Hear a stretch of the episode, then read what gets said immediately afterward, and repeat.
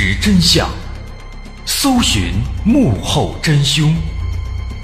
欢迎收听《绝密档案》，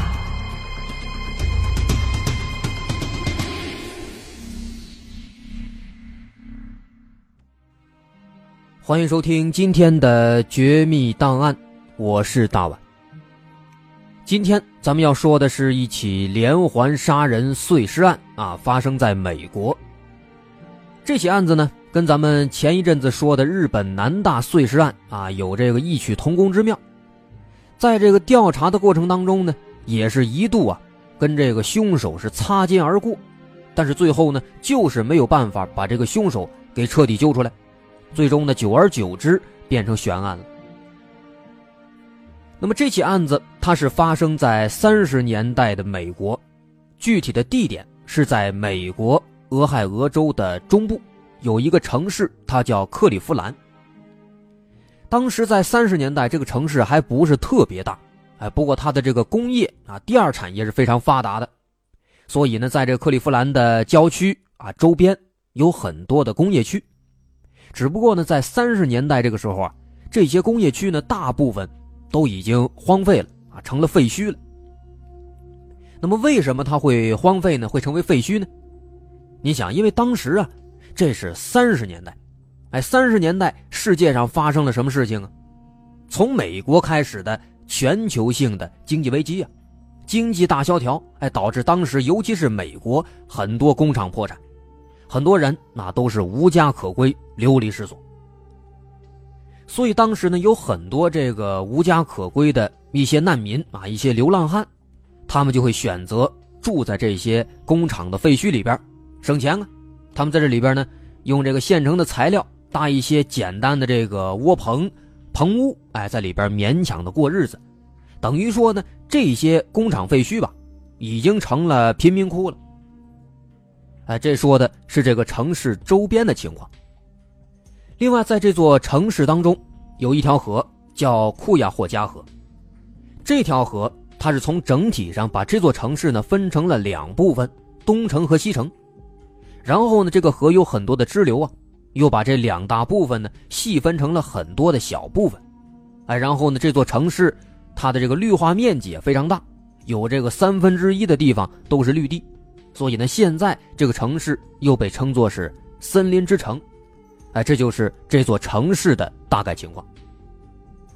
不难看出来，这个城市首先说周边都是贫民窟，很多流浪汉。哎，这一般就是某些案件的高发地。再加上这座城市呢，地形十分复杂，哎，很多这个小的河流的支流把城市呢给分的是支离破碎，而且这个绿地面积非常大，这也给作案提供了非常好的条件。那么，咱们这起案子就是发生在这样的一座城市里。这起案子，咱们要从一九三五年九月二十三号这一天开始说起。在这一天的下午，在克利夫兰市的郊区啊，就是贫民窟这一块，有几个五六岁的小孩子。小孩子天天没事干啊，到处跑着玩。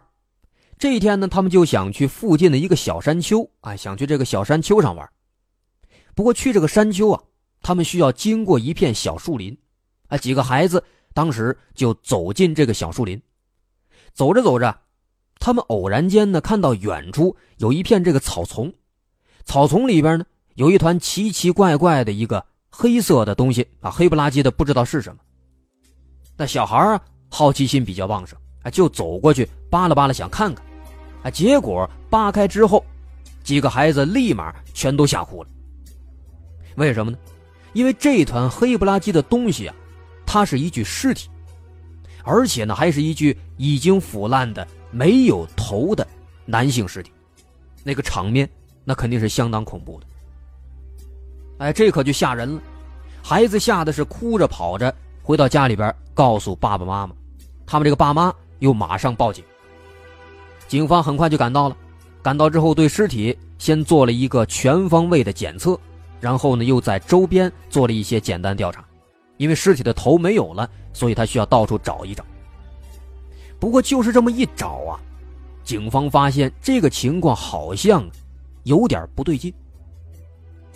因为慢慢的，警方发现在这附近啊，好像是不只有这一具尸体，陆陆续续的一下午，他们又发现了四具尸体。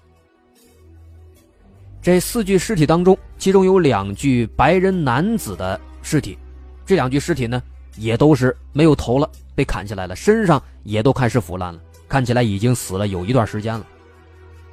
后来，这两具尸体的头在附近的树林里边陆续被发现了。那另外两具尸体呢，更惨了，除了这个头被砍下来之外啊，身上的这个生殖器啊，小弟弟也被割下来了，扔在一边。并且呢，在割下来之后，凶手还把其中一具尸体直接给烧了，啊，已经黑了。这下子，这可不得了了。同时，这发现了五具尸体，而且死状都非常凄惨，都被分尸、砍头。那么这种案子一般来说，那可是很少见的。怎么办？一个字不用说了，查呀。那么查这个案子从哪儿入手？那肯定就是这些死者的身份，从他们的身份入手。好在啊，这些尸体当中只有一具被烧了，其余三具呢，虽然说是有些腐烂，但是好歹啊还能做一些简单的辨认。那后来法医根据这个尸体的腐烂程度，陆续推测出了这几位受害者的大概的死亡时间，然后呢，再结合当地的这个失踪人口记录啊，结合这个时间，警方最终。终于是查清了其中一个死者的身份。这个死者，他名字叫做爱德华·安德拉斯，他曾经是克利夫兰市立医院精神病科的一个护理员。但是呢，调查他的这个朋友、家人，都说啊，这个安德拉斯呢，他的这个生活作风不是特别好，哎，天天跟一些问题青年混在一起，沆瀣一气。曾经呢，还因为私藏武器。被送到教养院去劳改过，而且更重要的，这个安德拉斯的母亲透露说，说自己的儿子，在前一阵子，据说还被人追杀了。那后来为了避难，安德拉斯就自己逃跑了，但是跑哪儿去了，他妈不知道。而且自此之后，跟家里就没联系了。那么再之后呢，就是警方发现他的尸体了。那么这么看的话。追杀他的这个人，肯定就有很大的嫌疑。那么，警方是不是可以从这个追杀他的人从这儿开始查呢？可以是可以，但是非常遗憾，有关这个人，没有一丁点的线索，因为他的母亲也只是听这个安德拉斯说过有这么一回事啊，具体是哪儿的人，男的女的叫什么，一点不知道。所以说，连线索都没有，也就更别说去调查了。那么可以说啊，到这儿，这起案子的线索，可以说就完全中断了。不过这个线索断了，凶手是更猖狂。在之后的三年当中，这个凶手又陆陆续续的杀死了十个人，啊，当然这仅仅是发现尸体的有十个，那没发现尸体的还不知道有多少。但是即便说这又发现了十具尸体。可警方呢，也还是没有一丁点线索，而且这十具尸体比之前那五具更加严重了，因为这些尸体呢，这次是都被切成了碎块，你警方想认根本就认不出来这个受害者的身份，这比之前那几个可以说是更加残忍。那么到这儿，警方还是是一头雾水，无从下手。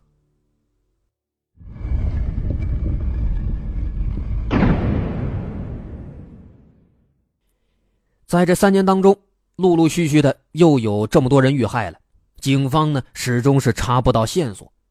那后来没办法了，甚至说把一个受害者的头部的复原的画像放到那个当时的五大洲博览会上，让人们来看是不是认识。可是，一连几天下来，据说是当时有七百万的客流量，就是没人知道。而且呢，在这个时期，这案子的凶手也更加的猖狂。甚至说公然的向警方挑衅，哎，怎么个挑衅法？当时这个凶手做了一起凶杀案，杀死了一个女的，然后呢，他把这个女性的这个尸体，先把头砍下来，不知道扔哪去了，然后呢，把这个无头尸体直接扔到当地的治安官叫艾略特内斯，扔到了这个内斯办公室的窗户对面，就挂那儿。这等于说，这就是公然的向警方示威啊。那么这么一受刺激啊，那警方本来就郁闷，查了三年没结果，这一下子更着急了，怎么办呢？没办法，开始大规模排查吧。那么大规模排查，他们最先想到的肯定是市区周边的贫民窟，因为在这儿呢住的都是一些流浪汉，这案发率是非常高的。那么对这些流浪汉，全都是挨个的询问调查，但是询问了一遍之后啊，没有结果。没有结果怎么办？警方又想了一个办法，派卧底，哎，化妆成流浪汉，混进贫民窟当卧底。可是呢，还是没有结果。这么长时间都过去了，三年多了，警方不管怎么查，就是没线索。为什么呢？其实咱们稍加思考就能够发现为什么，因为当时警方他的这个调查思路啊。根本就不对劲，就错了。在当时那个年代，警方啊，其实还普遍的都缺少追查这些连环杀手的经验，所以他们对于这些连环杀人案，他们的办案方式还都是遵循着传统的那种办案思路去查案子，想从这些受害者认识的熟人当中寻找犯罪嫌疑人，认为啊，从这些受害者他们的亲朋好友当中。最终呢，找到几个重合的人物，这几个人物就有可能是凶手。但是这种方法，他对连环杀手来说是不管用的。啊，咱们之前说过那么多的连环杀手，特点都非常明显。首先，最大的共同点，他们大部分都是随机作案，没有特定的杀人目标。所以说呢，这种调查方式可以说就是缘木求鱼，你怎么查都查不到。而且，绝大多数受害者的身份，他一直都没确定。你不确定身份，你还想查他们的这个亲朋好友、查关系，这等于说给调查又多了一道障碍了。这个案子就这么一直在僵持，直到一九三八年的三月末。在这一天，在距离克利夫兰市有几百公里的另一座城市桑达斯基市。发生了一件奇怪的事情，引起了人们的注意。在这一天的下午，在桑达斯基的郊区，有人发现有一条流浪狗在一片草丛里在咬、在拖拽什么东西，好像挺费劲。啊，这个人很奇怪，他就走过去看了一下，结果这一看啊，吓了一跳。啊，原来啊，这条流浪狗它咬的是一条腿，一条人腿。仔细看呢。只有这一条人腿，别的什么胳膊、身子都没有了。那么这个事情，它是发生在桑达斯基，离这个克利夫兰市啊，说实话挺远的，所以一开始呢，警方没有重视啊，只是桑达斯基内部的这些警方在做调查。直到后来，克利夫兰市这个连环杀人案专案组的一个成员，一个法医，他叫戴维·考尔斯。他在偶然的一次机会听到这件事情之后，才开始把这两起事件给联系起来。为什么他会把这两起事件给联系起来呢？因为在一开始调查这起连环杀人案的时候，考尔斯他曾经有过一个怀疑对象，这个怀疑对象呢，是克利夫兰市的一个外科医生，他叫弗兰克·斯维尼，当年是四十一岁。当时考尔斯在调查的时候。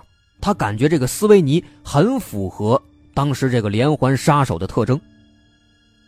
可是后来呢，继续调查，他发现斯维尼是没有作案时间的，因为每一次在谋杀案发生的时候，他发现这个斯维尼都不在克利夫兰市。那么他在哪儿呢？他在桑达斯基的退伍军人医院。所以说，当时因为每一次案发他都不在本地，所以呢。就把这个斯维尼的嫌疑给排除了。那么这次他听说在桑达斯基发生了一件这样的事情，这个人腿啊很有可能就是一起分尸案件，哎，这个凶手砍下的一条人腿。那么在这个时候，考尔斯马上就联想到了当年的这个嫌疑对象弗兰克斯维尼，于是他就赶紧到桑达斯基去做调查。在调查一番之后，考尔斯发现了这个斯维尼呢，他有酗酒的毛病，他经常来这个桑达斯基的退伍军人医院，就是为了接受治疗。其中有几次来的时候，正好就是克利夫兰发生凶杀案的时候，也正因此，当时就把他的嫌疑给排除了。不过，他在做进一步调查之后，考尔斯就发现问题了。他发现斯维尼在医院治疗期间呢，他并不是那种特别看护的病人。也就是说，在治疗期间，他的人身自由是不受限制的，没有专门的医生、护士来看着他。于是，考尔斯就推测了，他认为斯维尼有没有可能在医院治疗期间偷偷的跑回克利夫兰，杀人之后再神不知鬼不觉的回来继续接受治疗呢？于是，考尔斯就开始调查，想查一查他是不是有过在治疗期间擅自离开的记录。查着查着，果然有一个叫艾利克斯的医生就跟考尔斯说。说这个斯维尼啊，确实曾经偷偷的跑出去过几次，而且呢，这个跑的时间跟谋杀的时间啊，哎，基本都是吻合的。那么这是不是就表示斯维尼就是凶手呢？回到克利夫兰之后，考尔斯开始对斯维尼展开了全面调查。在一番调查之后啊。他发现斯维尼的情况，也确实非常符合一个连环杀手的特征。怎么符合法？首先，在童年时期，童年时期斯维尼家境贫寒，他的父亲从小就残疾，母亲在他九岁那年就已经去世了。那现在呢，母亲死了，父亲残疾也快死了。那么这个时候，斯维尼只能够和兄弟姐妹们相互依靠着过日子。那么童年时期带给他的影响，第一就是父母去世太早，让他没有得到正确的一个人生的指导。第二，因为家里这个情况，同时呢贫民窟那个情况非常的险恶，让他懂得要刻苦奋斗，才能够让自己过上好日子。所以。在他成年之后，这个斯维尼非常努力，后来通过自己的奋斗拿到了医学学位，并且当上了外科医生。但是，虽然说他的奋斗给他带来了这么多的回报，但是他这个奋斗的过程压力是非常大的。成年之后又需要养家，这各方面的压力非常大。那么，为了缓解压力，他开始酗酒了。并且慢慢的，因为酗酒开始变得脾气暴躁，哎，经常的和家人、跟同事发生争吵，甚至说严重了拳打脚踢。那最后有一天，他媳妇儿受不了了，跟他离婚了，而且不光离婚，把他们的孩子也给带走了。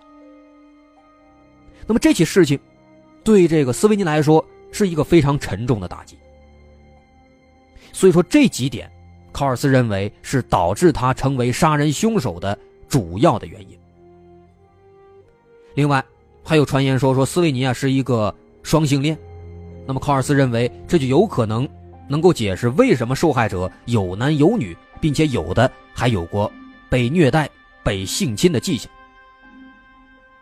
那么由此来看，警方几乎就可以认定这个斯维尼就是凶手了。下一步只需要找到证据，或者让他亲口承认。这个案子可以说那就结束了。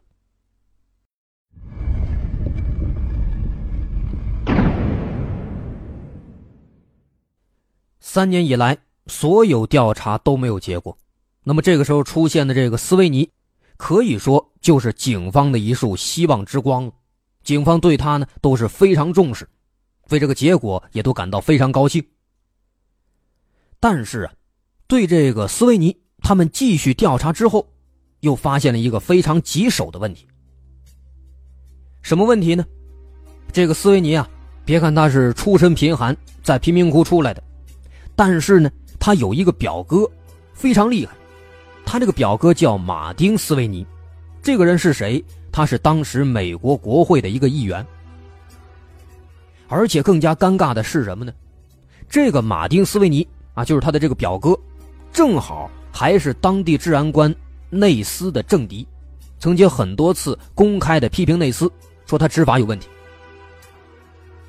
这下子，如果说公开的直接说这个斯维尼是嫌疑人，认为他是凶手的话，那么如果这个时候他表哥突然发难，就非常难处理了。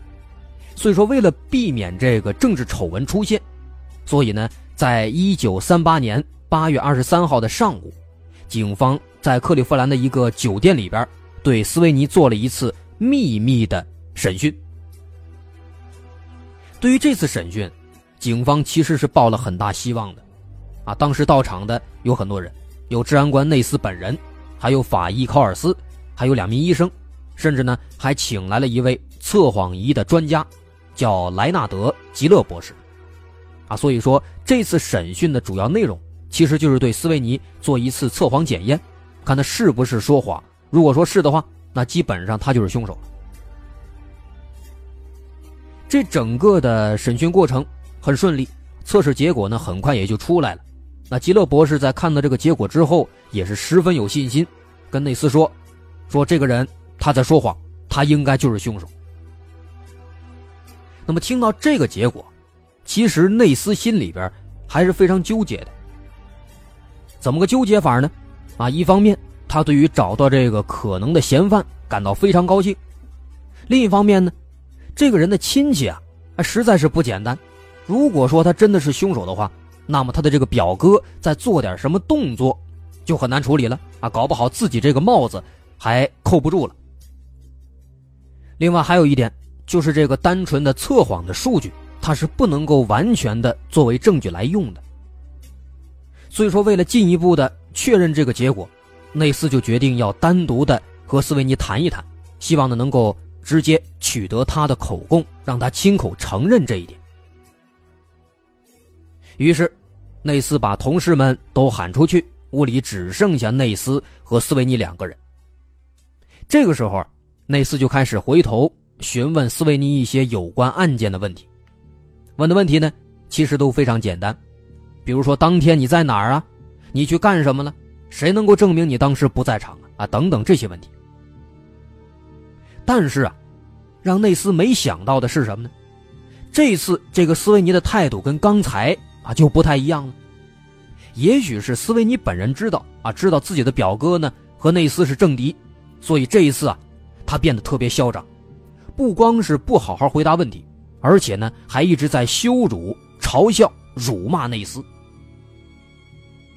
那么他这么做的目的是什么？啊，也许是想搞一个激将法，然后利用自己的这个表哥帮自己脱身。啊，当然这一点后来斯维尼没有承认。啊，我们其实是不得而知的，只是做一个推测。不过好在除了这个嘲笑内斯啊不好好回答问题之外，其他的斯维尼倒是。没有做什么，也没有说什么。就这样，这个短暂的谈话就结束了。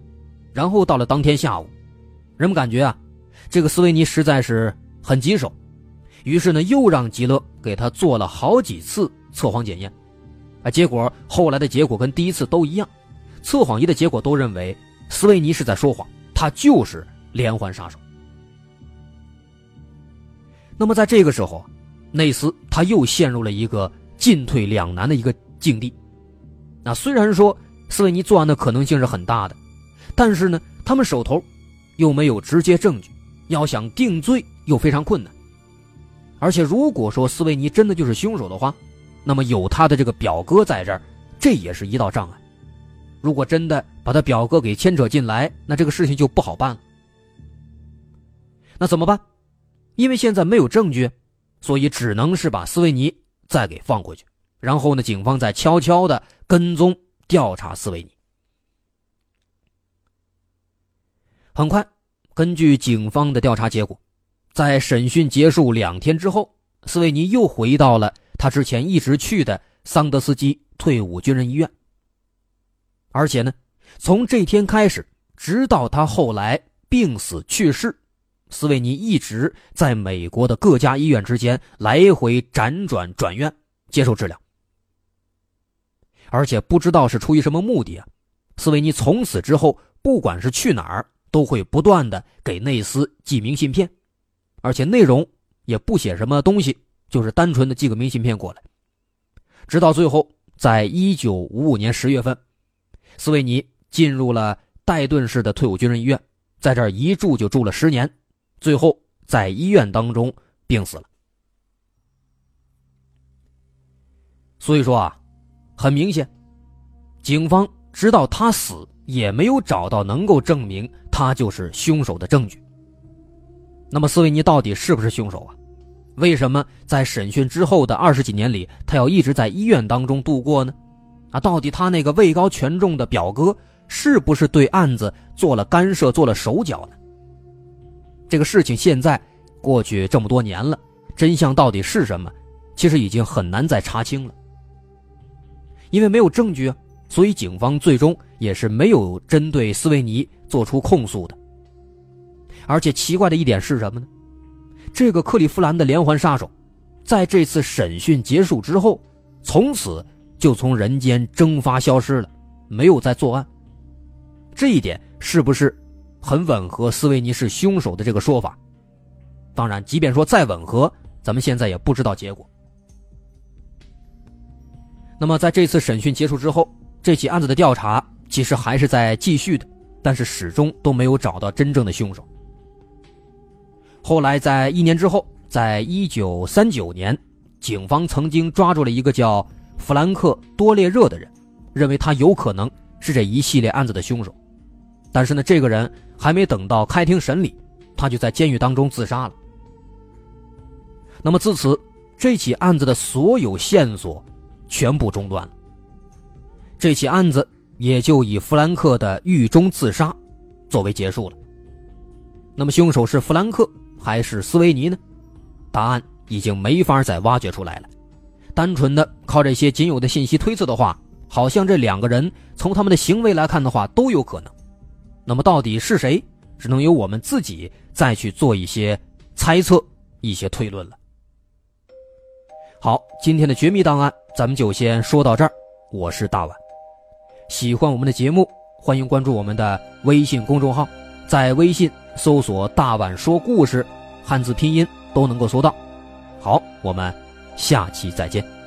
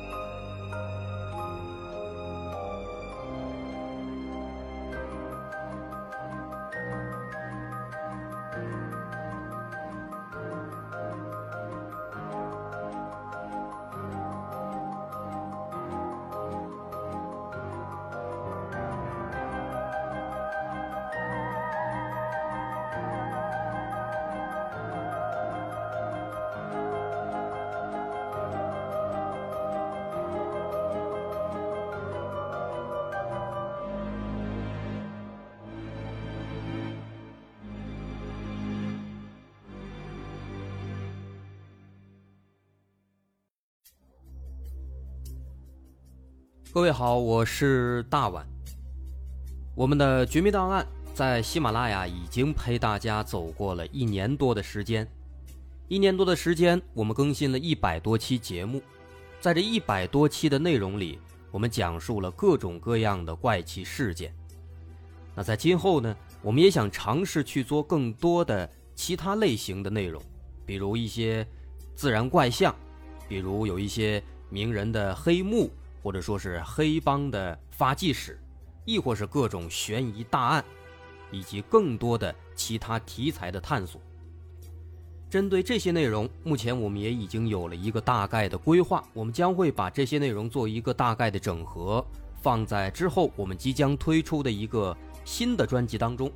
这个专辑的名字暂定叫做《绝密档案：深夜调查局两百家尘封的未解之谜》当中。需要说的是，这个新专辑我们决定在喜马拉雅作为会员节目进行独家播出。总计有两百多集的内容。